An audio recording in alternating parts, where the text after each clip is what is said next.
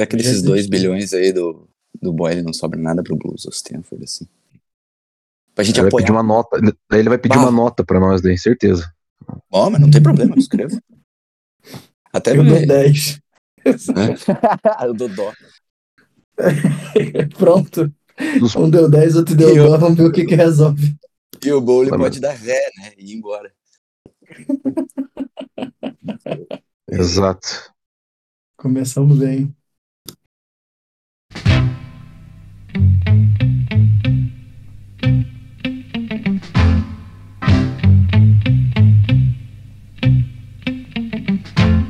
Será? Só a imaginação. Será que nada vai acontecer? Será que é tudo isso em vão? Será que vamos conseguir vencer? Oh, oh, oh, meu Chelsea. Nas palavras de Renato Russo, eu abro o episódio 92 do podcast of Stanford num dilema. Nagelsmann deu para trás e Pochettino está prestes a ser o treinador do Chelsea na próxima temporada, pelo menos por enquanto. Se não enrolarem demais o argentino, ele também resolver pular fora dessa barca furada. Para falar disso e muitas outras coisas, eu tenho uma bancada especial que eu vou apresentar para vocês depois da vinheta. Chilwell's a mount. Havertz in a pocket of space. Anderson came and didn't get there. Chance for Chelsea.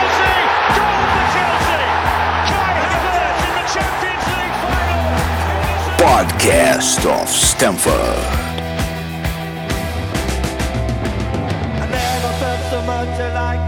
I think I'm a special one. Então, gente, o caldo engrossou pro Nagelsmann e ele vazou. Mas para falar disso, tenho aqui comigo pessoas incríveis. Antes, é claro, eu lembro vocês que temos que sempre seguir o Blues of Stanford no Twitter e no Instagram. E é claro, deixar aqueles cinco estrelinhas aqui para nós no podcast of Stanford para abrir o serviço hoje. Ele, direto de Portugal, que amanhã está de folga e por isso vai ficar até as duas da manhã conosco. Alan, seja bem-vindo. Muito obrigado, Tim. Não vou dar spoiler ainda da, do restante da galera que está com a gente aqui, mas é sempre uma honra estar aqui com vocês e a folguinha ajuda, né, também, com essas quatro horas de diferença, mas vamos lá que tem muita coisa para falar aí hoje. Ao contrário dele, o rapaz não está de folga, mas está conosco fazendo gráficos enquanto comenta Chelsea. Ele é imparável. É o ADM Gustavo. Bem-vindo, Gustavo. Fala, Tim. Obrigado, Alan, pelo não spoiler. Ninguém imagina que sou eu e o Gladson Rafael que estão aí, porque a gente sempre. Pô, tá entregou, cara! Não, ah, estragou a surpresa. Poxa tá vida. Todo episódio, então é realmente uma grande novidade a gente estar tá por aqui. Mas bom, bom, bom tá falando com os senhores, o momento tá horrível, mas é assim que, é assim que é legal falar, né? O cara que tá ganhando, que tá levantando taça, não tem muita coisa para falar, mas agora tem. Então vamos falar aí um pouco sobre o não do Nagelsmann, não, um não meio indireto ali, a provável chegada do Pochettino e o que nos aguarda aí até o final dessa temporada.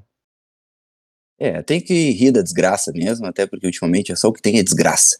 Já que entregaram, eu vou passar a bola pro Gladys, porque ele tem aí um giro de notícias que não tem nada a ver com o Chelsea, eu acho, pra gente poder esquecer um pouco dessa tristeza que tá no nosso clube. Gladson, bem-vindo.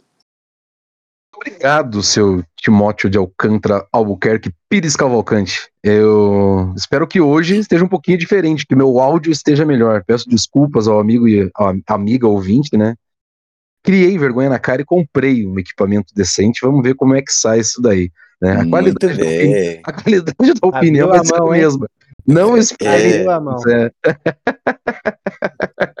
Tirou é, o escorpião do bolso. Tirou o escorpião do bolso, né? Alguém tem que ter parcimônia nos gastos, né? Quando se fala de Chelsea, né? Não pode ser uma, uma loucura desenfreada como é o nosso clube. Afinal de contas, a gente precisa é, saber como gastar. Mas já estava na hora. É, tirando a brincadeira, eu achei bem interessante você começar parafraseando o Ian Curtis do Piniquim, quem diria, hein? é louco, o cara é um poço de, de, cultura pop. Depois falam que sou eu, né? A galera viaja mesmo, mano. Giro de aqui notícias. Tem referência, rapaz. Aqui tem referência, aqui tem giro de notícias. Giro de notícias, porque só de Chelsea ninguém vive, né? Então vamos separar já no começo, porque eu sei que todo mundo gosta de bola. É, Vamos falar um pouquinho do que vem acontecendo nos últimos dias, que tá bem legal, para depois falar de Chelsea. Inevitável, inevitável, a palavra é essa, não começar falando dos nossos queridos galeses hollywoodianos do Wexham, que na penúltima rodada agora da National League, também conhecida como a quinta divisão, venceram de virada o Boreham Wood por 3 a 1 e conquistaram o acesso e, consequentemente, o título, né? assim consagrando a sua subida após muito tempo, após 15 anos, né, para as nationals, para as conferências que são comandadas pela, pela FA, né, que correspondem à Premier, a Championship, League One e League Two. O Exxon vai jogar a League Two. Uma disputa bem interessante no longo da competição contra o Nutz County que é o arquirrival do Nottingham Forest, para quem não sabe, e chegou a 106 pontos também na rodada, mas não consegue mais alcançar. E destaque geral, não só do, do jogo, com dois gols, mas da competição, Super Paul Mullin, com 37 gols na temporada, Tim. Quem me dera um atacante com a metade de gols né, jogando pelo Chelsea, eu já estaria muito feliz. Um terço e eu aceito. Até o Paul Mullin, se duvidar, eu tô aceitando. Saindo, saindo da National League e subindo para League Two, o Leighton Orient, que é velho conhecido de guerra aí do noroeste de Londres, né, time suburbano, bateu o Crew e Alexandra, também garantiu o título e retornou à League One. O Leighton Orient, que tem vários jogadores em atividade que não só torcem, mas como ajudam financeiramente o clube após alguns anos de vários problemas financeiros, talvez o mais conhecido seja o Harry Kane, é, que sempre está fazendo campanhas e coloca uma grana lá, subiu para a League One, conquistando o título da League Two. Falando em League One, para mim o final de temporada mais interessante que tem até agora não só pela briga pelo título, mas pelo acesso direto. Lembrando que acesso direto nas divisões da Inglaterra, somente campeão e vice. Na League One, a gente vai ter, em primeiro lugar, Plymouth Argyle com 92 pontos, Ipswich Town 91 pontos e Sheffield Wednesday com 90 pontos. Briga de gente grande, coisa linda de se ver, os três disputando é, cabeça a cabeça para ver nessas últimas rodadas quem vai ficar com o título e quem vai subir sem a necessidade de playoffs. Né? Por falar em título e playoffs, chegando na Championship, temos o Burnley campeão, é, incontestável, com o belíssimo trabalho do professor, agora professor, Vincent Company, que, diga-se de passagem, chegou a ser cogitado pelas bandas de Stamford Bridge.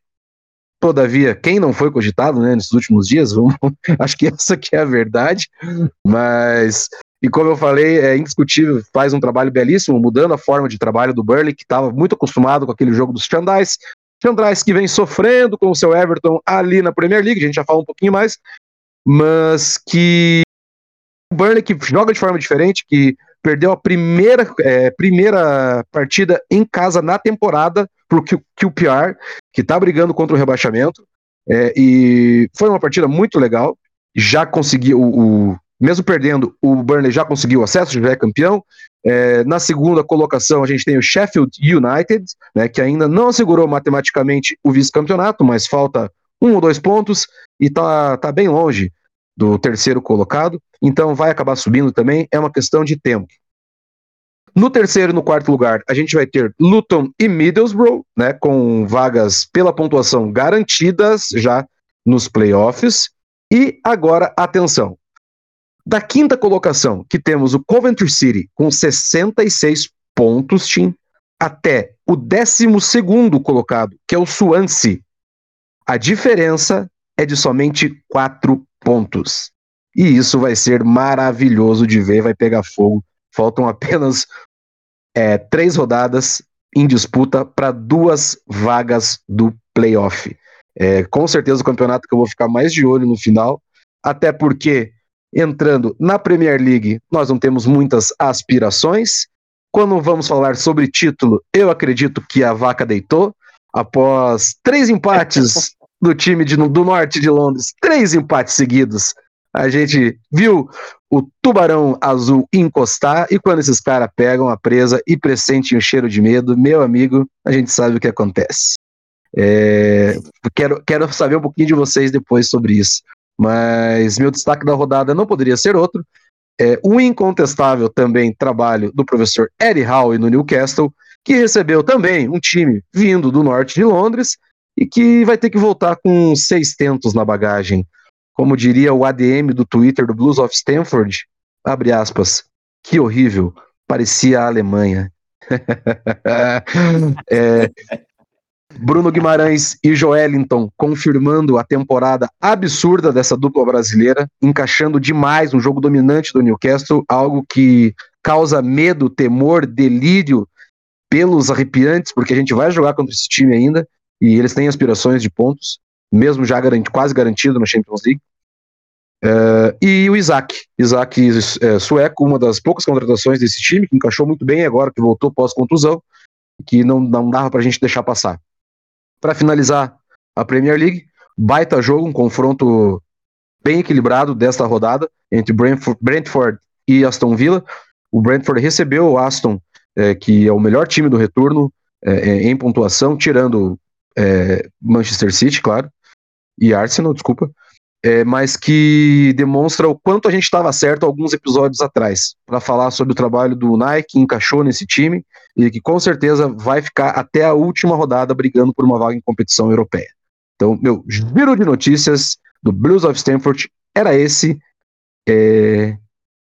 E comentem se quiserem. Ah, eu fiquei até zonzo de tanta notícia, rapaz. Pelo amor de Deus. Mas com certeza vou acompanhar a Championship. Só não vou dizer aonde, porque ninguém paga a gente aqui para fazer propaganda. Então, se quiserem que a gente diga onde vai passar, que nos dê uns pila. Pergunte no Twitter. Eu, até, só para queria... só pra dizer Diga lá, rapidinho, é, só porque a gente tá falando aí, o, o, o, o Gladson falou do, do Burnley e tal, né, do trabalho bom que o Company vem, vem fazendo, e pra galera mais antenada no Chelsea tem o, o Matson, né, que tá lá também, é um jogador jovem, 21 anos só, lateral esquerdo, que tem um hype muito grande pra galera que acompanha mais os jovens aí, é, um, é alguém para ficar de olho aí, porque ninguém sabe muito bem o que, que vai acontecer dele, né? No, qual que é o futuro dele no Chelsea, depois que renovamos agora com o tio, eu tenho já o Cucureja que veio caro e não tá rendendo esperado, é, é ficar de olho no garoto aí também. Pois é, o Matsen que entrou pro time da temporada, inclusive, da Championship. Mas pra, provavelmente não vai ter muito espaço num elenco inchado como o tal do Chelsea, já tem que se livrar de gente, e uma das posições que provavelmente a gente não vai fazer isso é a lateral esquerda. Eu aproveito para frisar também que a nossa equipe feminina foi de base também aí na Champions League, não deu. Outro espanhol, Papa Títulos, nos eliminou.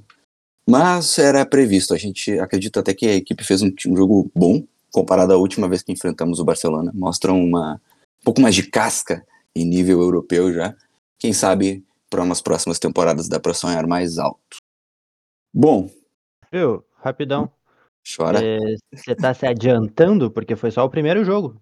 É, tá isso que eu tô falando, acho que tem, tem jogo de volta. É, ah, mas... quiser, já, quiser já eliminar a rapaziada, tá tudo bem também, não tem problema. Ah, mas é meio previsto, né? Não vai ah, passar. É... Não vai, passar, vai passar, mas assim, né, vamos criar uma expectativa.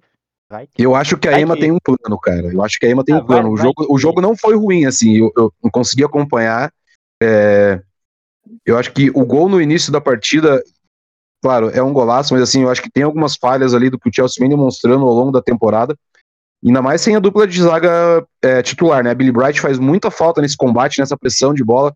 Né? E quando, gente, quando você jogar no, no YouTube ali, se é que você já não viu o gol que a gente sofreu do Barcelona, você vai perceber que tem algumas falhas. E isso muda completamente a história da partida. É um Barcelona que está acostumado a jogar esse tipo de jogo muito mais do que a gente, então meio que condicionou o Chelsea ia ter que sair um pouco mais e, ter, e sofrer uma pressão desnecessária ao longo da partida, não conseguindo chegar tanto é, é, ao setor de ataque. Mas eu acredito que a Ema vai saber arrumar esse time, pelo menos para buscar um empate ou, quem sabe, igualar esse placar para tentar trazer a classificação para casa. É, vai que o nosso, nosso querido juizão descola um pênaltizinho safado que nem foi contra o Leão, né? Vai que. Pô, mas eu acho que foi pênalti, cara, contra o Leão, pra falar bem a real, sabia? Eu, eu também, porque foi para nós. Obviamente. Mas não foi. Nada. É, mas é, o que me preocupa mesmo é justamente a, a, a, capacidade ofensiva desse time, que eu percebo que tem uma decaída, assim, em comparação a, alguns meses atrás. Eu não sei se a gente vai ter potência o suficiente para reverter esse placar aí, não. Acho que inclusive a nossa. É, pode ser, pode ser. É realmente, assim, um elenco pelo menos um elenco extremamente confiável, né? Contrário do time masculino. Mas já perdi as minhas esperanças. Eu tô meio triste. Só não tô triste com a desistência do Nagelsmann. Ok, aí vão dizer, ah, meu Deus, o Tim era o cara que mais queria o Nagelsmann, ele adora o Nagelsmann, eu gosto dele. É legal, é astri mesmo. Mas é, eu acho que nesse momento talvez fosse uma poeira, uma pólvora desnecessária aí no nosso, na nossa fogueira. E que já é triste. E eu gosto muito da ideia do Poquetino. Gosto do Poquetino, mas eu vou deixar vocês falarem um pouquinho mais sobre ele primeiro, para depois eu, eu dar meus pitacos. vou começar com o Alan, que é um cara ponderado, para depois as coisas vão ficando mais, mais enlouquecidas, passionais com os outros. Então eu prefiro começar com o Alan. Por favor, Alan. Poquetino no Chelsea, é uma boa? Olha, de novo, né? Eu trato todo treinador que a gente especule ou contrate, enfim, como, como interino e até que se resolva né, essa, toda essa situação. Fica muito difícil de, de a gente decidir qualquer coisa, né? O que dá para saber do Pochettino é que o trabalho que ele fez pelo, no, no Tottenham né, foi muito bom, né? Ele levou o Tottenham a uma final de uma final de Champions League, é importante lembrar disso, não foi campeão, mas levou um clube como o Tottenham a uma final de Champions League é, fez um trabalho consistente né, na, na Premier League nos anos que teve lá e, e depois o, o, Tottenham nunca mais conseguiu repetir o, o, sucesso né, com os outros treinadores que passaram por lá e já passaram treinadores né, como Mourinho e Conte, por exemplo, que ganharam é, Premier, League, Premier Leagues por, pelo Chelsea. Então não são quaisquer treinadores que passaram por lá depois do, do Pochettino. Mas é um cara que, né, no seu último trabalho ali no, é, no PSG, foi, foi extremamente mal, né? E não durou nem um pouco do que do que se esperava. Então, não sei também se é a questão é do o ego ali do vestiário do, do PSG, né? Que é, é um pouquinho complicado, como todos nós sabemos. Mas o fato é que, né, assim, o, a chiadeira, eu entendo, né, da torcida do Chelsea é pelo fato dele ter treinado o Tottenham. E ponto final. É, não vejo nada que o desabone, mas é aquilo, né? Mantenho, digamos, um, um otimismo controlado em relação ao que ele pode vir a, a, fazer na frente do clube. Gosto, né? E assim, teve até um tweet do Matt Law esses dias, né? Dizendo os pontos, digamos assim, que o Pochettino cobre, né? E a experiência de trabalho com jovens e tem uma série de questões, né? Que parece que se encaixa bem com, com que essa nova direção está querendo e com o elenco né, que a gente está formando, mas se a gente não endereçar os problemas né, da forma correta e principalmente é, der um elenco em, em, em condições né, de, de trabalho, pode vir o treinador que for que a gente não vai não vai não vai sair do lugar. Nós temos um elenco hoje, né, como a gente já disse aqui algumas vezes, com mais de 30 jogadores, é, todo mundo aponta para esse problema e não tem como você manter mais de 30 jogadores felizes é, o tempo todo. Então, muito mais do que quem vem é como é que a gente vai fazer a gestão desse elenco, é, quem é que a gente vai liberar, quem é que a gente vai manter e quem é que a gente vai contratar, se é que vai contratar alguém, porque eu acho que tem que contratar, apesar desse elenco gigantesco. Mas me parece uma, uma boa escolha, né? Mas é, é aquilo, é sempre um, um otimismo comedido do meu lado. E eu deixo mais aí para quem quiser ser mais descomedido do que eu. Eu acho que a única coisa que faz qualquer um de nós ser um pouquinho otimista é que tá tão ruim, mas tão ruim, que para piorar tem que estar tá muito pessimista. Porque assim, não, vai ficar pior. Difícil, né? É difícil realmente. Mas, Gustavo, a, além do Alan, tem alguns jogadores que se fala que vão ficar bem felizes se for Pochettino. Inclusive, Thiago Silva até já trabalhou com ele. Tu acha que ele é um cara bom para lidar com esse elenco aí, ou tu acha que só mais uma, uma ideia fracassada dessa gestão? Cara, a gente viu, a gente viu hoje uma notícia sobre o Mudrik, né? Que o Mudrik seria um cara que seria potencializado pelo Pochettino, não sei o quê. Cara, eu acho assim, hum, de forma bem, bem direta, um cara que conseguiu levar aquele Tottenham para uma final de Champions League, ele tem que saber fazer alguma coisa. Ele não é um completo leigo da bola. Ele tem que ter qualidade. E outra. Longe disso, rapaz. Vou defender depois. Longe disso. É, exato. Eu acho que o PSG ele não pode ser parâmetro para nada. Nem para bom trabalho, nem para trabalho ruim. Não pode. A gente também não pode esquecer que o Tuchel veio de lá, né? Exatamente. De perder uma, perder uma final de Champions também, assim como o Pochettino. A gente gosta de botar o Tuchel num pedestal gigantesco, mas assim, não sei se a, a carreira tá tão distante do que, do que a do Pochettino antes do Chelsea, né? Tuchel antes do Chelsea. Mas, mas eu acho que é isso. Eu acho que um cara que, que fez o que fez no Tottenham, eu acho que merece crédito. Uh, a gente fala do Nagelsmann, eu não sei se o Nagelsmann seria assim o principal nome, o melhor nome. Eu acho que a gente superestima legal ele. Legal mesmo. Então é um cara que a gente sabe que sabe trabalhar com, com jovem, sabe reformular elenco. Entra um pouco naquilo que você vem comentando, né, ultimamente. E, ah, cara, claro que tá, não fica. Eu espero, pelo menos, que não fique. Então acho que, acho que pode ser um nome legal. Acho que pode ser um nome interessante. E se vier, a gente vai estar tá fechadaço com o hermano Maurício Pochettino.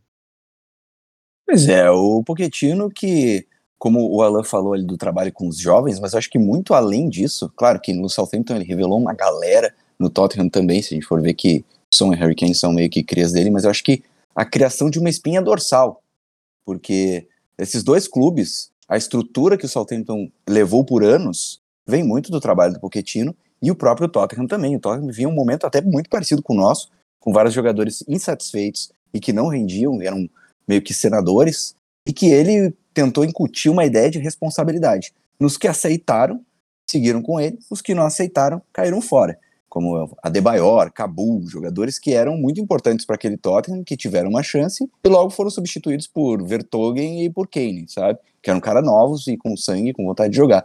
Acho que é um cara muito bom para cortar o nosso elenco aí por uns 30% desse elenco e fazer um esquema, criar um time. Concorda, Gladys? Não só concordo, como eu já dei esse spoiler há um mês atrás, né? Você lembra disso? Quem, quem acompanha minhas redes sociais sabe que, que eu já tinha falado. O Gladson é a mãe de nada do Twitter, mano. Cara, esses dias ele fez um, uma thread com várias coisas que iam acontecer e aconteceu tudo. tudo. Inclusive a pólvora molhada lá de um canhão de Londres lá que molhou a pólvora e parece que falhou. Essa, essa eu confesso que eu fiquei meio em dúvida, mas foi certeiro também esse tiro, né? Tutum, falando de canhão. Mas vamos lá. Cara, e, e, e é sem, sem ser em tom jocoso. Mano, o cara treinou o Tottenham, cara. Se a gente for falar hoje em aspecto de derrota no mundo, a gente tá falando do time. A gente vai lembrar, vai, vai, vai caracterizar o Tottenham em derrota. Sinônimo. É o sinônimo. O sinônimo. E a palavra é essa, sinônimo. Quem melhor para pegar um Chelsea de um cara que entende de, de derrota, me diga? É, é, sério, gente. Nós temos 21 jogos nessa temporada. Desculpa, na temporada, verdade. Não. 21 jogos nesse ano. Nós temos 11 derrotas, 6 empates e 4 vitórias. Né? E, e, e eu não. Vou reforçar, gente. Eu não tô brincando. Assim, o cara também. O, o Alan falou é, sobre o PSG, o Gustavo falou que não é parâmetro nem para um nem para outro, eu concordo. Mas assim, é, é, mas pelo menos ele, ele não perdeu, né, ao, a League One como alguns outros perderam. E assim, e velho, o Poquetino, ele é um cara que ele pode fazer o que vocês acabaram de dizer, que é não deixar piorar. Porque tem como piorar, galera. Porque se a gente for pegar e pensar assim, ah, a estratégia do Lampard contra o Real Madrid, ela deu certo. Ela funcionou em vários momentos.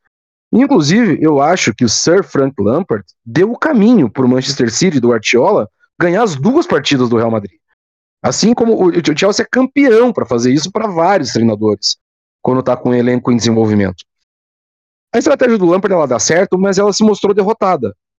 Ou seja, mesmo a gente jogando tudo o que a gente podia, a gente vai acabar entregando por não ter potencial, por não conseguir ter desenvolvido ao longo de todo esse período, desses novos caras que estão no elenco, uma mínima estratégia de como manter uma partida estável, né? ter, ter nivelamento de jogo ofensivo, de jogo defensivo e todos os afins que a tática da bola pode dizer.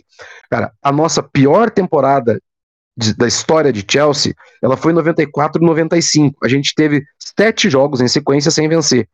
A gente já igualou. Né? A gente a gente está igual. Esse time ele igualou. Ou seja, ele pode piorar. Ele pode piorar e ele pode voltar pro ano de 92, 93, que a gente passou 13 jogos sem ganhar. E se a gente for olhar a tabela e analisar, assusta, porque a gente não tá jogando bola para vencer. Então, assim, a contratação do Maurício Pochettino, ela tinha que ser para ontem. Porque se ele não chegar agora para fazer um trabalho de transição junto com o Frank Lampard, ele também corre o risco de ser mais uma vítima dessa gestão ineficaz, bagunçada, perdida. A gente não precisava estar tá falando isso nesse momento, mas infelizmente a verdade do Chelsea é essa. Mas, e respondendo para você, claro que o Pochettino é um bom nome. É um cara que tem estofo, é um cara que já teve seus altos, seus baixos, ainda não conquistou títulos.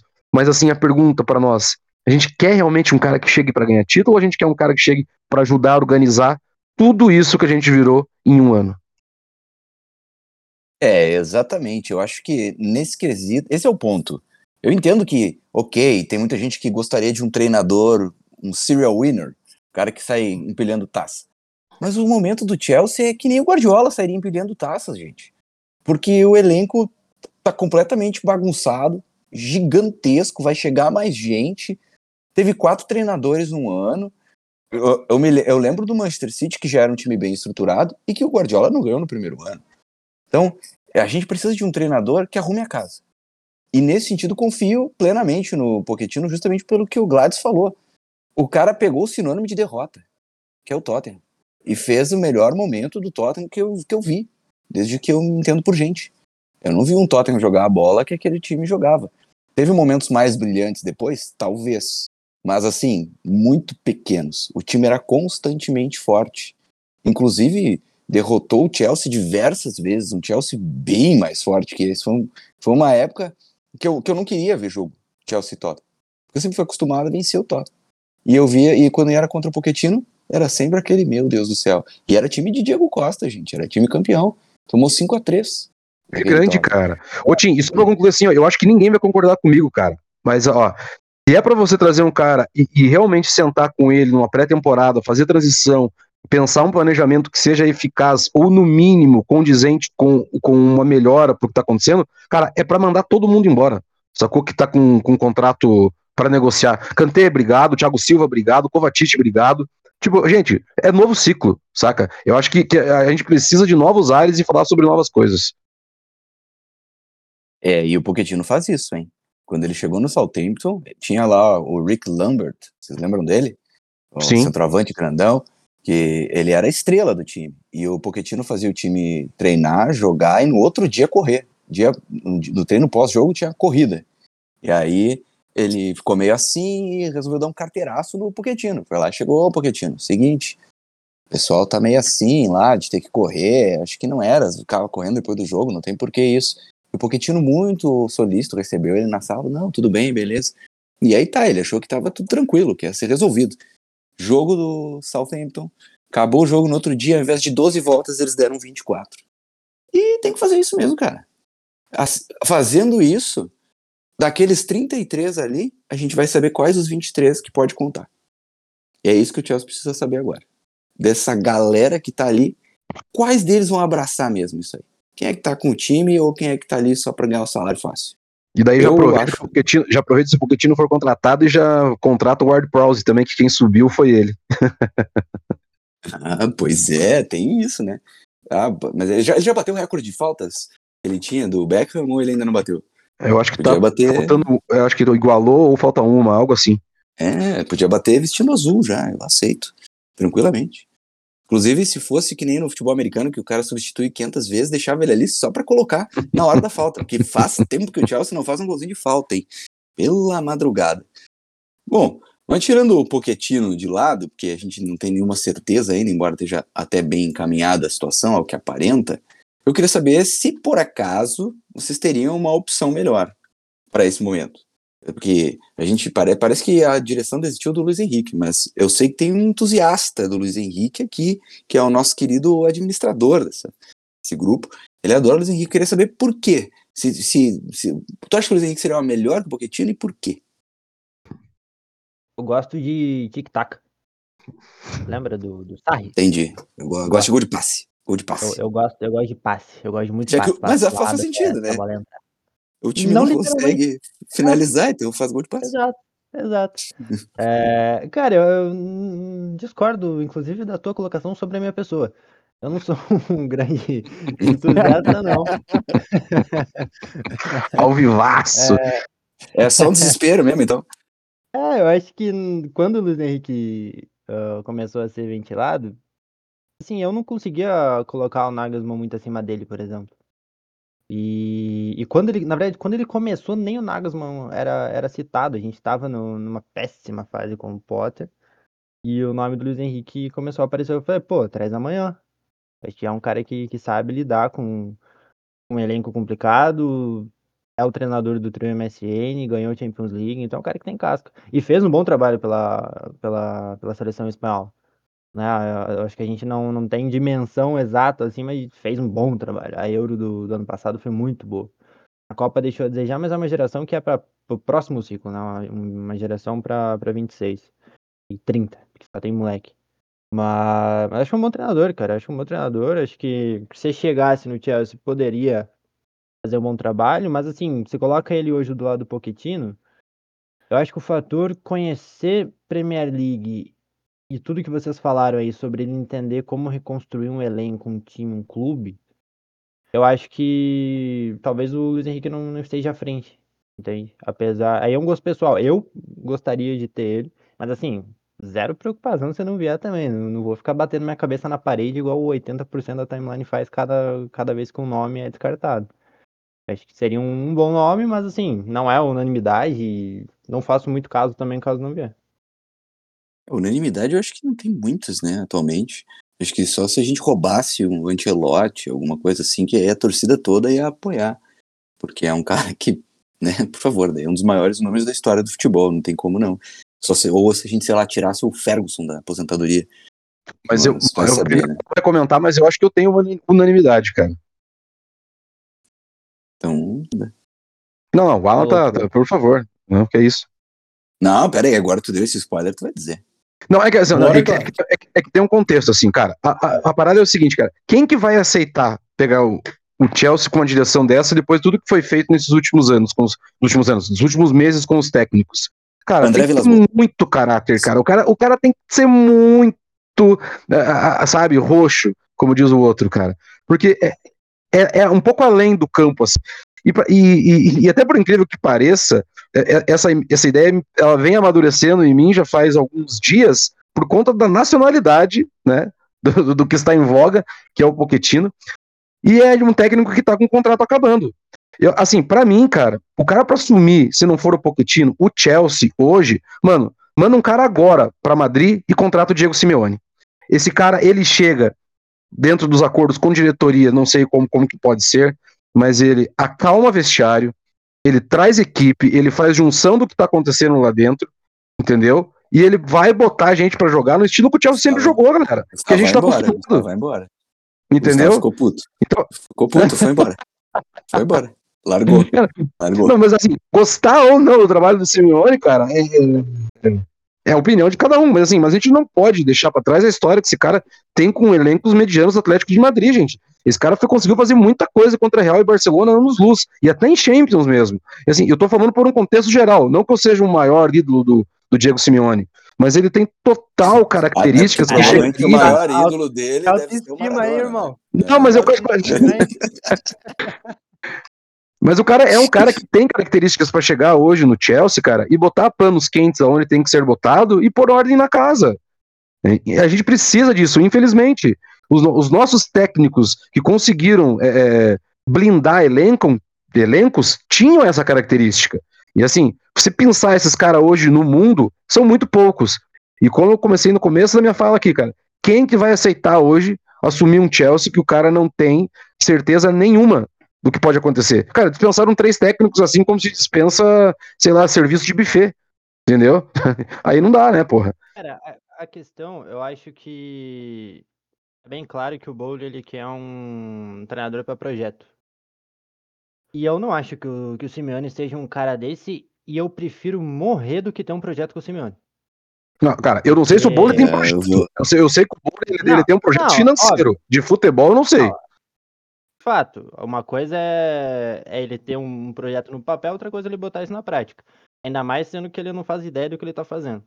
Mas acredito que a ideia dele, que ele tem em mente, é um projeto, é um treinador por vários anos e tal.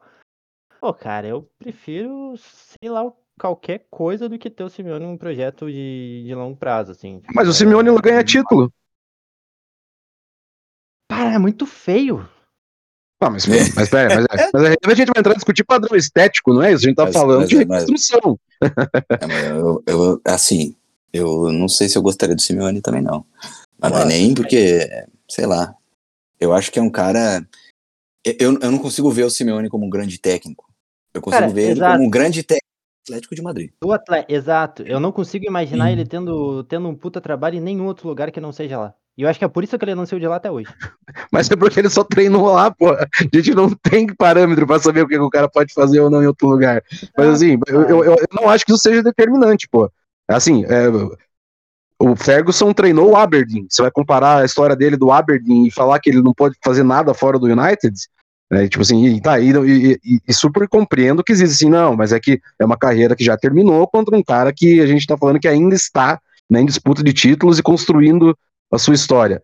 Mas eu quero frisar de novo, assim, eu acho que ele tem as características que talvez fossem cabíveis dentro desse pseudo projeto, porque não, não tem. O Chelsea não tem um projeto hoje esportivo, isso, isso é, é- é fato, não, não sei o que estou falando, e que ele poderia somar e muito para pôr panos quentes em situações que a diretoria está colocando os pés pelas mãos.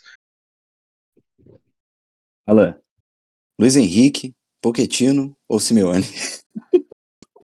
É, eu Onde a vou na linha parar, do Gustavo. Não, é, eu vou na linha do Gustavo, assim, com, com todo respeito ao, ao Gladson, mas eu até, eu até poderia concordar contigo, Gladson, mas aí seríamos dois falando merda, né? Aí é complicado. Pô, tipo, cara, pense comigo, cara. Se o Simeone assina pro Chelsea, já são duas coisas boas, cara. O João Félix vai embora na hora, mano. É, isso aí efetivamente não era, não era tão ruim. Vocês querem argumento Mas melhor eu- do que esse. Eu tô, eu tô mais pro, pro, pro que o Gustavo pensa também. Eu acho que assim, a gente viu muito pouco do Simeone. Assim, a gente conhece 12 anos de Simeone, né, no Atlético de Madrid. A gente viu ele capaz de competir e brigar ali contra Real e Atlético, levar o. Contra Real e Barça, desculpa, levar o, o Atlético à, à final de Champions e competir no alto nível, isso é verdade.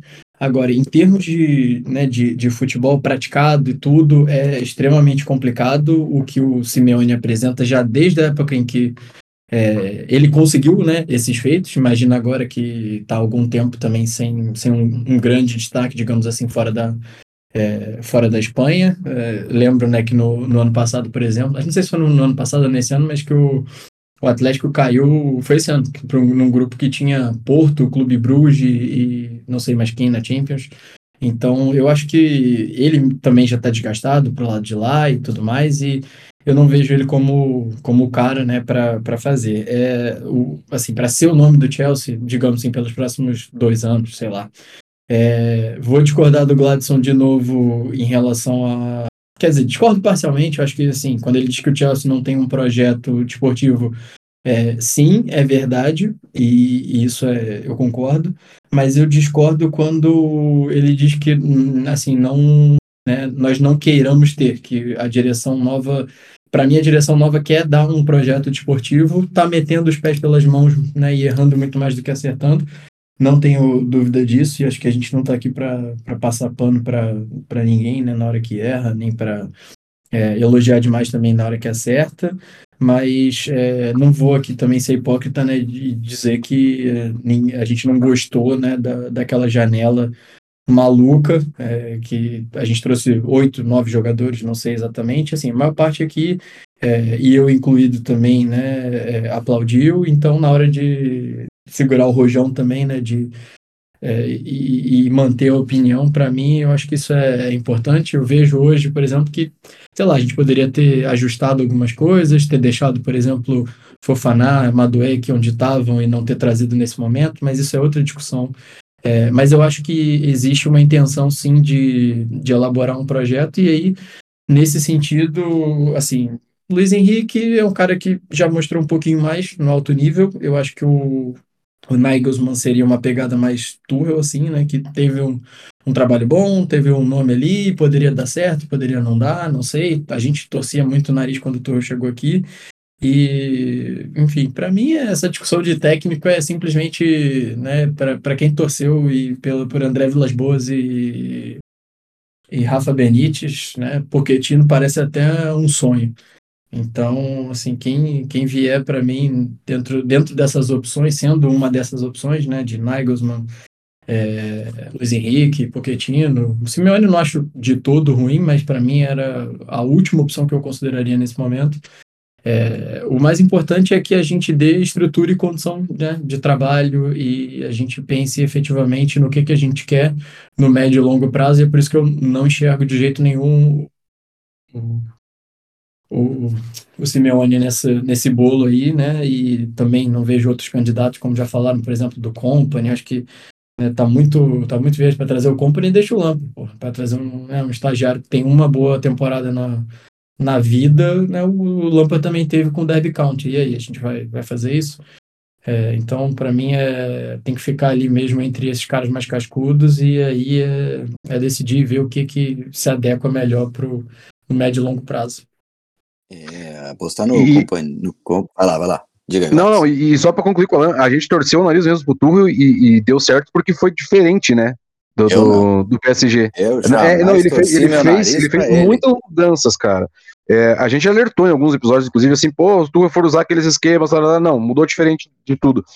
E, e sobre a janela, cara, obviamente todo mundo gostou, mas até aqui, o amigo e amiga ouvinte até comentava no Twitter lá, voltam os episódios lá, porque a gente sempre tava com aquele pezinho atrás também, falando, tá, ok, legal, bacana, mas tempo ao tempo, porque tá meio estranho isso. tá se mostrando, né? É, claro. E, gente... e, além. Não, por favor. E, a... e, além disso, acho que uma coisa que influencia muito, que é o que o time fala direto também, é o número de jogadores no elenco, né? A gente trouxe uma galera que, como o Alan falou, ninguém reclamou de quem chegou. A gente sabe que a metade fosse embora também. E é. é difícil você negociar quando tá todo mundo em uma fase. Então esse foi um grande problema do Chelsea essa temporada também, porque como que você negocia, óbvio, tem a questão do Ziyech, eu ia falar dele, mas o Ziyech quase quase teve fora e por uma cagada do Chelsea não fechou. Sei lá, como que você negocia o Pulisic? Cara, quem que hoje vai contratar o Pulisic? Pela grana que o Chelsea gostaria de receber. Ninguém é, é maluco o suficiente para botar, sei lá, 40 conto no Pulisic. Ninguém bota isso nele hoje. Então, tem essa dificuldade que é um problema que o Potter teve, é um problema que o Lampard tá tendo e é um problema que o Pochettino, quem for que, que assuma o Chelsea, vai ter quando chegar esse um problema, na verdade, a gente teve até com o Tuchel, com, quando o Abramovich ainda era dono do Chelsea. Sim. A gente tinha dificuldade. Olha quantos anos a gente ficou tentando fazer o. mandar o Alonso para algum lugar. É... E... e... quem e um diria que teríamos pra... saudades de Marcos Alonso, né? Ah, pois é. Teria, teria feito aquele gol contra o Real Madrid, inclusive. É, é só um ponto falando sobre o, o Tuchel ainda, que a gente foi contra quando chegou. Eu falo isso aqui tranquilamente. O, o sucesso do Tuchel no, no Chelsea foi uma cagada impressionante, porque lembra muito o que aconteceu lá na outra Champions nossa. Se muda uma vírgula da história do Tuchel no Chelsea, a gente não teria ganho o Champions, não teria ganho nada. Porque aquele time do Chelsea não foi montado para ser campeão ali. A gente teve ah, sorte, óbvio, tem mérito, obviamente, porque o time chegou um momento do mata-mata onde o Chelsea era sensacional, é fantástico. O contra o Real Madrid, o Chelsea amassou o Real Madrid nos dois jogos. Só que também tem um pouquinho ali de, de sorteio, um pouquinho ali de chaveamento. E, assim, todo mundo num, num, nível altíssimo. E aí é mérito do Tuchel, obviamente. Também não sou lunático de falar que ele não tem mérito. Mas é o tipo trabalho, tipo trabalho que, tipo, bota o treinador num patamar muito mais alto do que ele realmente tem. não, mas é que assim, não, é, é que...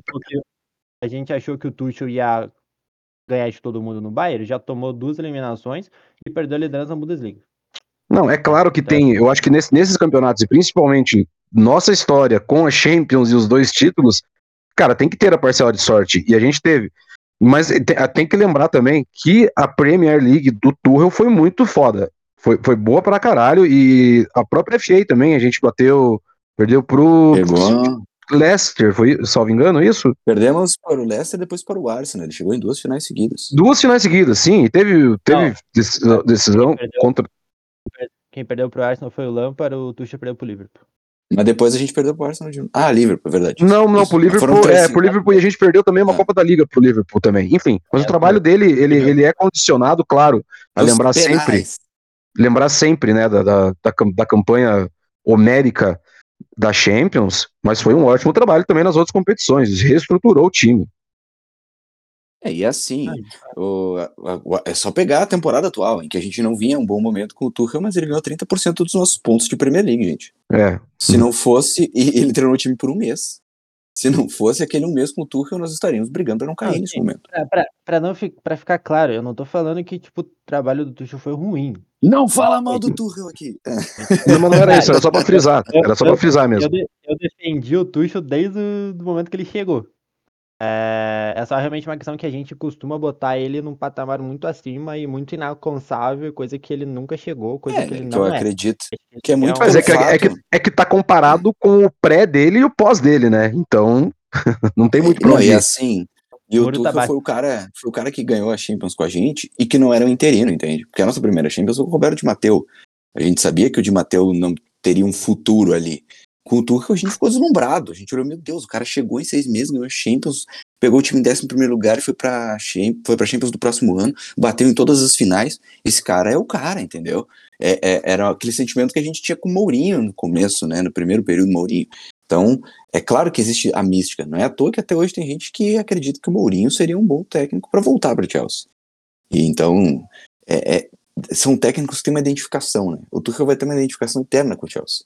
Isso aí não vai ser apagado. Ele pode vir treinar aí o, o Arsenal daqui a alguns anos e a gente ainda vai lembrar. Que foi o que aconteceu com o Mourinho. Treinou o Tottenham e ninguém esqueceu o Mourinho. Então, é, é diferente, né? Acho que é, é, uma conexão que vai além dos resultados e do que do projeto. O momento atual é de frieza, é de parar e pensar no tal projeto. E esse projeto ele vai vir com um treinador baseado na, na, nas estatísticas e na capacidade e no conhecimento que se tem da carreira pregressa desse cara, do, de como ele trabalha e o que ele faz. Então, nesse sentido, eu apoio o Pochettino, mas vai saber o que vai acontecer. O Pochettino vai conseguir ter o carinho que a torcida tem com o Tuchel? Eu acho pouquíssimo provável, entende? Porque eu acho que é uma coisa que é muito mágica. Vem de um... Acho que se o Pochettino chegar, ficar cinco anos no clube e ganhar duas Premier League, ele não chega no nível de idolatria que a gente teve com o Tuchel, porque foi uma coisa muito fantástica trazendo um pouco para nossa realidade aqui, eu acho que vai rolar por muito tempo o que está acontecendo com Jesus no Flamengo. Eu acho que entra um pouco disso. Pode chegar quem for lá. É por aí. Uh, sempre, sempre, vai ter aquela memória do que foi. Isso só vai acabar a hora que o Jesus voltar pro Flamengo, o trabalho for uma merda. Aí eles vão acordar e vai mudar. E aqui no Chelsea eu acho que é meio, meio por esse caminho também. Se algum dia é o Tuchel se reencontrar com o Chelsea e não fizer nada do que ele fez na primeira passagem, porque é quase impossível fazer, porque foi tudo muito bom, aí a gente vai, vai esquecer. Aí a gente vai superar o Ace. Acho que é só assim. E tem um nem, fator aí. Nem algum outro treinador chegando fazendo um puto trabalho. Nem se o Pochettino chegar e for campeão da Champions ano que vem. Quer dizer, ano que vem não, no outro, né? Porque ano que vem não vamos estar. É, eu acho, acho mesmo assim, a, vai sempre ter aquela sombra do, do Tuchel o tempo todo. É, e tem um fator aí nessa questão toda que é, agora lembrando do que tu me disse, lembrei do, da volta do Mourinho.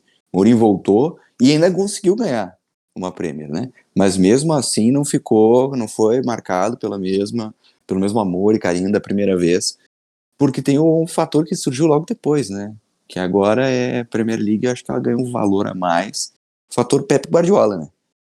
Porque uma coisa é ganhar a Premier League, outra coisa é ganhar a Premier League quando tem o City do Guardiola que, o, o, o trabalho que o Arsenal tem feito é absurdo. O Arsenal seria campeão tranquilamente. Não, né, a gente fica falando que eles patinaram e tal. Cara, se não existisse o City do Guardiola, o Liverpool teria deitado. O, o City teria ganhado, estaria ganhando, o Arsenal estaria ganhando agora o seu título depois de muito tempo, com todo merecimento. Então, não basta ser um bom time para vencer a Premier League. Tem que ser melhor que o City do Guardiola. E isso eu acho que não tem nenhum elenco e nenhum treinador prontos para serem nesse momento. Eu acho que ainda vai levar um bom tempo. Enquanto o nosso querido Carecon lá ficar no City, a Premier League tem dono, gente. Então eu acho que o Chelsea tem que parar, olhar bem para dentro de si, não muito para o que quer ganhar, para preparar esse clube para ser o City daqui a alguns anos. Porque a gente está muitos passos atrás. Não só do City, mas de muitos outros. Mas do City, digo mais, porque é um trabalho extremamente estruturado e com o melhor técnico do mundo.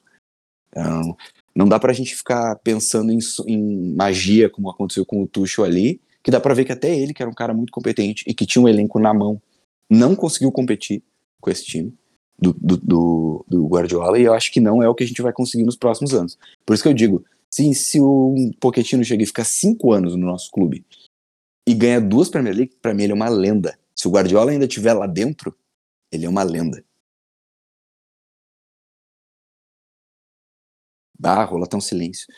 Vou, vou passar. Vamos passar para outro assunto, então. O Chelsea tá. Vamos sair do futebol, porque o futebol tá uma merda, não é mesmo? E a temporada acabou. A temporada acabou. Uh, desde que os nossos queridos Clear Lake Capital aí assumiram o Chelsea, se fala sobre a tão fadada reestruturação de Stamford Bridge ou a construção de um novo estádio. E parece que depois de muita pressão e da galera para não se construir um novo estádio, gente, até um projeto, uma maquete toda bonita lá, que o cara no, no After Effects ali faz, faz milagre, né? Tava bonito pra caramba, mas o estádio novo parece que não vai rolar, vai ser uma reestruturação do Stamford Bridge. Fica um sentimento meio estranho, né? Porque a gente sabe que, pô, tem toda aquela questão do Chelsea só existir por conta de Stamford Bridge, né? Foi por conta do estádio da, da aquisição dele que do, pelo Gus Mears, que a gente fundou, foi fundado o Chelsea, né? E então tem um apego emocional de uh, centenário ao local, mas também não tem para onde, onde, onde construir, né? E para dar jeito nisso aí, e realocar gente, e reconstruir, e abrir espaço, e resolver com a prefeitura, parece que vai dar 2,2 bilhãozinho. Um cara que ama a história desse clube, mas que também tem muita responsabilidade social, vai me falar um pouco sobre esse assunto, né, Gladson? E aí, ficar em casa a custo de 2,2 bilhões ou deixar o nosso querido Stanford Bridge para trás? Então, tudo que envolve Chelsea é um tanto quanto excêntrico, né, cara? Se a gente for pensar que esse 2,2 na nossa conta, tendo em vista que o último balanço financeiro a gente entrou com um déficit de 171 milhões, cara, não faz muito sentido, até porque Claro, não sou engenheiro, não estou trabalhando com levantamento de preços, de obra, tudo, mas se a gente for buscar é, finanças aí de quanto custaram novos estádios, até mesmo na Inglaterra, a gente vai ver que esses valores não, não vão bater isso. Então, acho que a, a primeira coisa que a gente tem que se perguntar assim, tá, né, o, o Daily Mail que, que, buscou essas informações, até em forma de documentos e, e informantes de dentro do Chelsea, segundo eles, é, cara, é um valor exorbitante. Né? Eu acho que você toca num ponto interessantíssimo que é, a gente existe por conta do Stamford Bridge, cara. Isso é um assunto que vem sendo debatido né, como um fetiche até para alguns lugares. Uh, aumentar o Stamford Bridge ou ir embora de Stamford Bridge, né? Primeiro que assim, né? Se não existe Stamford Bridge, não, não existe Chelsea, né? E isso não é saudosismo, não é achar que, que as coisas são imutáveis, que não, não existe a necessidade de avanços, né, de você subir na, na sua escala evolutiva como clube, né? Mas não faria muito sentido. Stanford Bridge hoje, claro, a gente entende que ele não, não, não se compara aos grandes estádios como o próprio Tottenham Spur, o London Stadium, é, Emirates, é, é, me foge o nome do Manchester City, mas enfim. Etihad. Etihad Stadium, isso. Eu ia falar Main Road, não é faz uns 150 anos que não é Main Road. É. Na época que os caras do ex eram novos.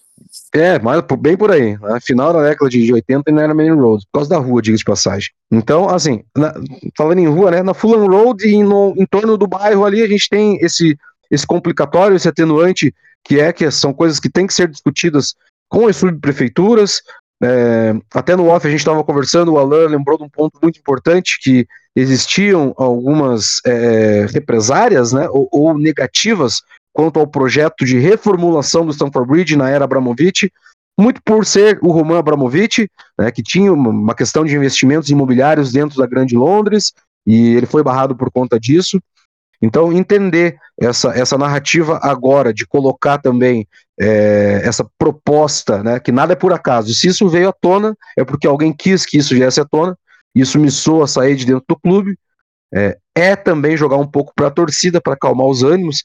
A gente sabe que isso é um artifício usado por vários clubes ao redor do mundo. Eu tenho aqui perto da minha casa, isso claro, sempre que o time está numa. Um certo time aqui perto da minha casa está passando por dificuldades, eles lançam um projeto de novo estádio e a torcida dá uma acalmada. É, pode ser isso? Pode, né? não tenho como eu afirmar. Mas antes de qualquer coisa, aonde tem fumaça, tem fogo, né? E gastar 2 bilhões de libras num projeto de reestruturação Stamford Bridge me parece jogar um pouco de dinheiro fora para não dizer outra coisa. É, mas uma questão que é clara é que o Chelsea precisa de mais espaço para o seu torcedor. Não, não tem mais como ficar com a, com a quantidade, com o que temos à disposição. E aí, queria saber se o Alan concorda, se o negócio pode moer, porque eu acho que se a gente for parar, até falando assim do, do Pochettino, ele chegou naquele período de transição também em Tottenham, querendo construir um novo estádio, e foi um estádio caro, no estádio Tottenham, mas que deu resultado. A torcida ficou chateada também do Tottenham sair da sua casa, mas esportivamente e financeiramente, o retorno tem sido bom. Ir embora ou reformar por muitos bilhões? É, essa é uma é um problema que, né, assim, a gente tem que enfrentar e tem que discutir. Eu acho que a opinião do Gladson é extremamente válida e do mesmo jeito, né, que as pessoas que defendem e advogam né, que o Chelsea pode ter uma nova casa, também tem uma, um argumento válido. E o que eu acho é que né, a gente já ouve falar dessa, dessa reestruturação aí de, de, Stanford, de Stanford Bridge, né, dessa, dessa remodelação completa, digamos assim, desde a época do, do Abra, né, como o Gladson trouxe, a gente estava conversando é, em off sobre isso, e aí né, esse plano de renovar e, enfim, toda essa, essa reestruturação aí do, do estádio já já é debatida, já não é novidade, e tem a questão também né, da localização do Stamford Bridge e também do... É, eu acho que o custo está muito atrelado né, ao, ao, tanto de obra que é necessária para fazer para manter né, o estádio naquele mesmo lugar, a, a, recebendo mais pessoas. Eu acho que assim, o caminho mais rápido, mais fácil, mais viável, mais barato era mudar, mas é, existe uma questão histórica, né, como o Gladson falou também, que é, é o clube está ligado ao estádio, o estádio está ligado ao clube, e então a gente precisa pensar numa solução, talvez seja nesse sentido, né, que é, que vem essa reforma tão cara, mas também a gente tem que pensar, né, no todo. É, é uma reforma desse tamanho que muito provavelmente vai afetar a população que vive ali por, não sei, quatro, cinco, seis anos, né? Tem, tem esses custos também, tem custos indenizatórios, é, é uma série de coisas que a gente precisa falar. A questão é que. É, é a questão da né, logística, né, nela, porque pelo que se fala, se for feita essa reforma, o time segue jogando no Stanford Bridge. Então imagina como é que vai ser a situação para um deslocamento, para um dia de jogo. Sim, sim, é, são muitas coisas para se considerar e assim, o, o, o, fato é que o Stanford Bridge é um estádio hoje defasado, né, em termos de, de infraestrutura e em termos também de acesso de conforto para o seu torcedor. Eu tive lá no ano passado, né, por, por sorte, o, o Rafa que colabora com a gente aqui também, teve lá no ano passado também e, e viu de perto também que assim, não é nem de perto né, o que a gente tem em outros estádios por aí. Por exemplo, eu tenho aqui né, como referência o Estádio da Luz, que é um estádio que foi modernizado recentemente. Então, teve toda essa discussão também né, do Benfica sair da sua casa original e tudo. E acabou que hoje né, ninguém nem discute mais se o Benfica deveria ter saído ou não. Né? O Estádio da Luz hoje é, é, é, como ele chama aqui, a catedral, recebe mais de 60 mil pessoas né, semana sim, semana não. Então, o Chelsea hoje, né, com o Stamford Bridge com 42 mil lugares, ele está perdendo ali, no mínimo, no mínimo, 20 mil é, torcedores por jornada, né, por é, rodada da, da Premier League.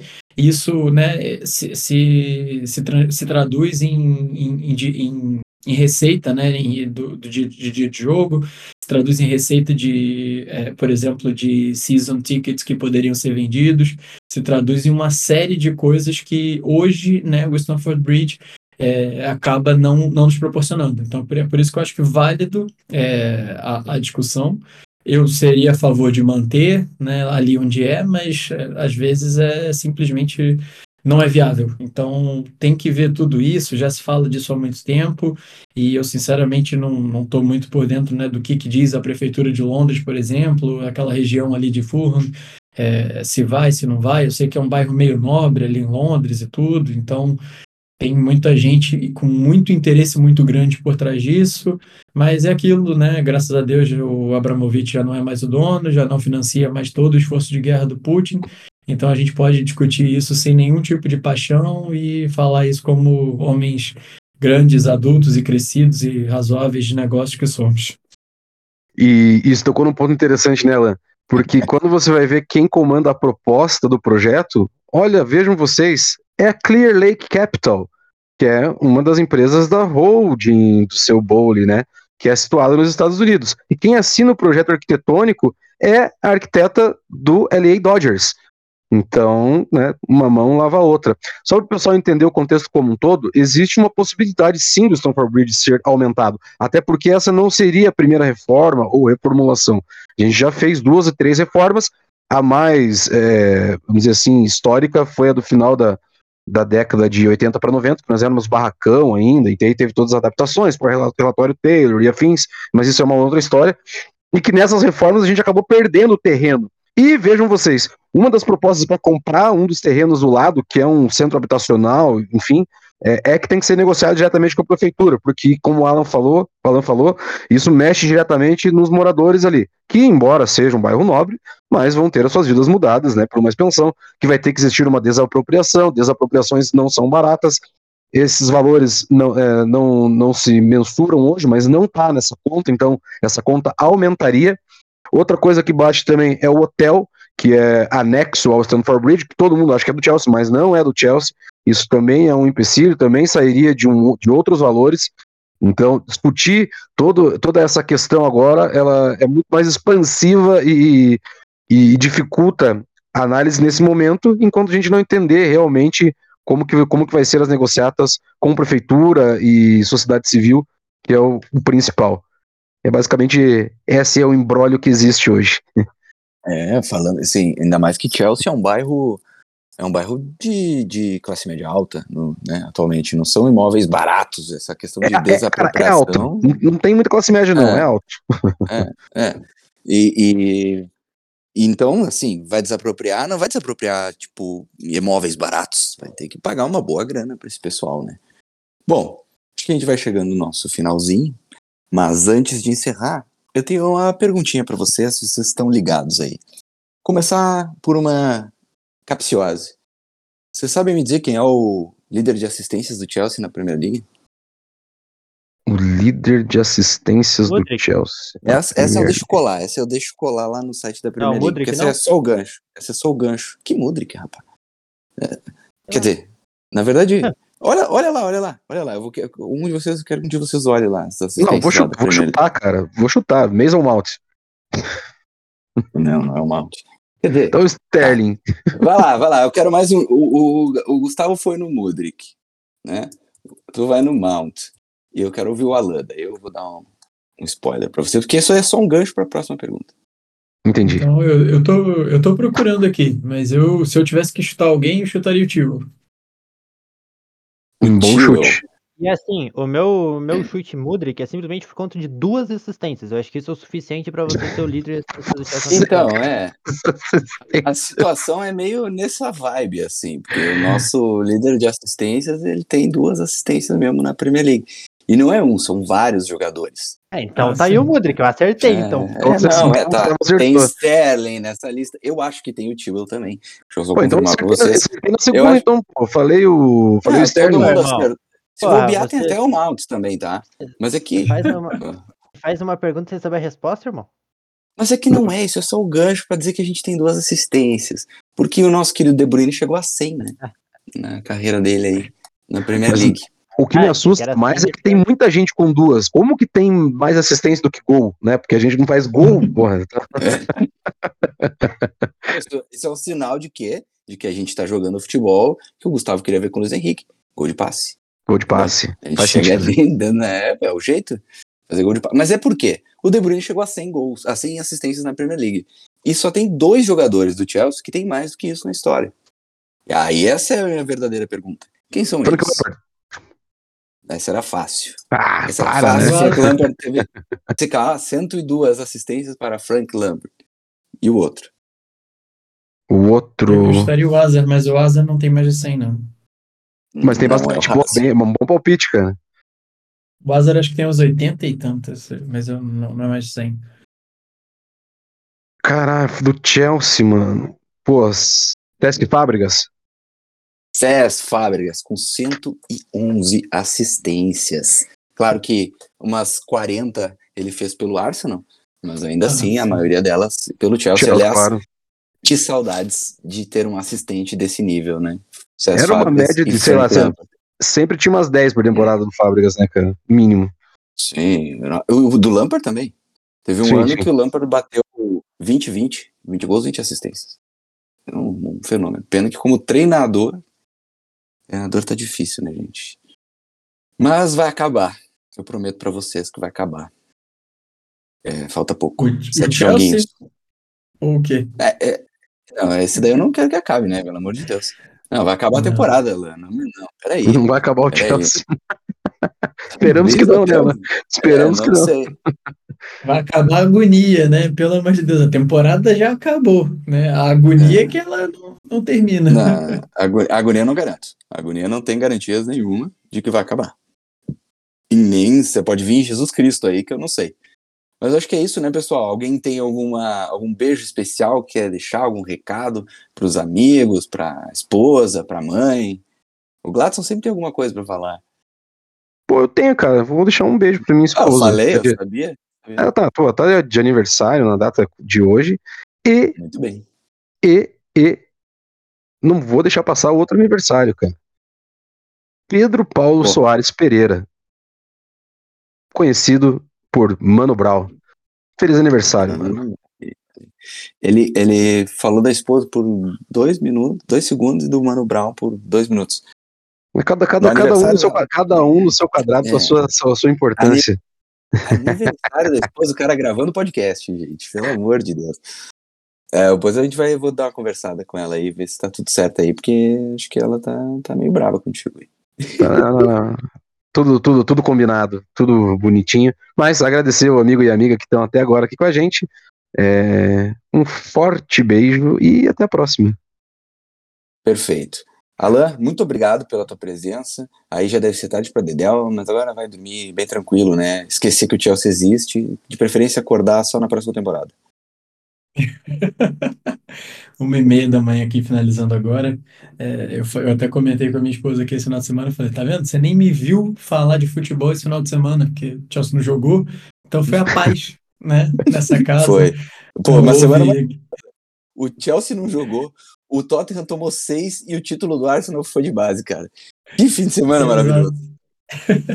Não houve, não houve gritos, não houve berros, não houve nada. Foi só a mais absoluta paz e tranquilidade.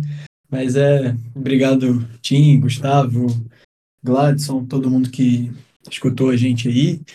E é isso, né? Só torcendo, pelo amor de Deus, para essa temporada terminar, só torcendo para divulgarem logo quem é o próximo treinador, é, e torcendo, né, também para para acontecer algum milagre né, nesse momento no Chelsea. Valeu, galera. É o título do próximo desse episódio, a espera de um milagre. Gustavão, e, as, e como é que tá esses gráficos? Tá tudo ok? Tudo certo? Preparado? Estamos terminando, terminando. Daqui a pouco você vai ver. Tá, tá bonito. Não, valeu, valeu por mais um, um episódio. Estamos chegando no, nos 100 em breve. Acho que até o final da temporada dá pra, dá pra bater isso aí. Inclusive, isso serve como uma cobrança aos senhores. Precisamos bater 100 até o final da temporada. E ganhando ou perdendo. Estamos aí Putz. sempre. Então, eu nem sei qual Faremos. número da que tá, mas temos, temos um desafio. Pode ser empatando ou perdendo, né? Porque ganhar, se a gente ficar esperando ganhar pra fazer episódio, fudeu, né? Exato. Não- Vamos Exato. acabar. Você sabe se lá quando a gente vai gravar essa merda de novo. Quantos, jo- quantos jogos? Mas 13, né, Gladys? Que a gente pode chegar aí, bater o recorde de 13 jogos sem vencer na Primeira League. Dá pra, dá pra, dá pra igualar. Situação. Que situação. E Bom. aí a gente vai, e aí, como eu falei do Mano Brown, a gente vai parafrasear daí Racionais MCs, né, cara? Jesus chorou, que diz mais ou menos assim: É... O que é o que é, clara e salgada, cabe um olho e pesa uma tonelada. É uma partida do Chelsea. Ah, exatamente, exatamente isso. é, bom, eu não vou me delongar mais, que eu já ia sair falando outras besteiras aqui. Eu agradeço a todo mundo que nos escutou até agora. Peço a gentileza de sempre nos acompanhar aí no Twitter, no Instagram do Blues of Stanford, é arroba Blues of Stanford, você já sabe, mas passa para seus amiguinhos, como o Gladson gosta de dizer, e deixa aí os seus cinco estrelas no nosso episódio de hoje, compartilhe com seus amiguinhos, porque a gente fala de várias coisas, vocês viram? Não é só resultado, é estádio, é comportamento de jogador, treinador, aqui tem cultura. Então eu espero vocês semana que vem e que vocês espalhem a palavra de Chelsea. Muito obrigado, gente. Boa noite. Até mais. Tchau, tchau.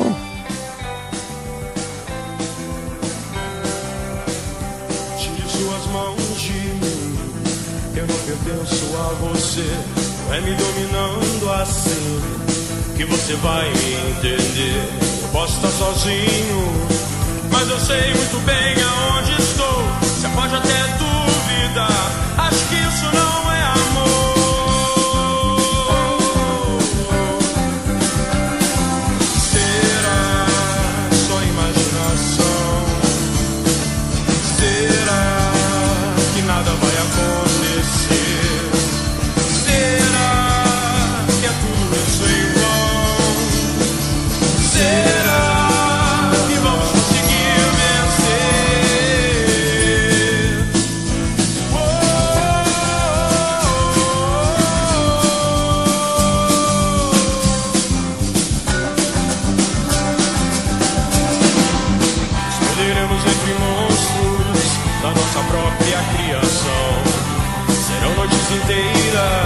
talvez por medo da escuridão. Ficaremos acordados, imaginando alguma solução.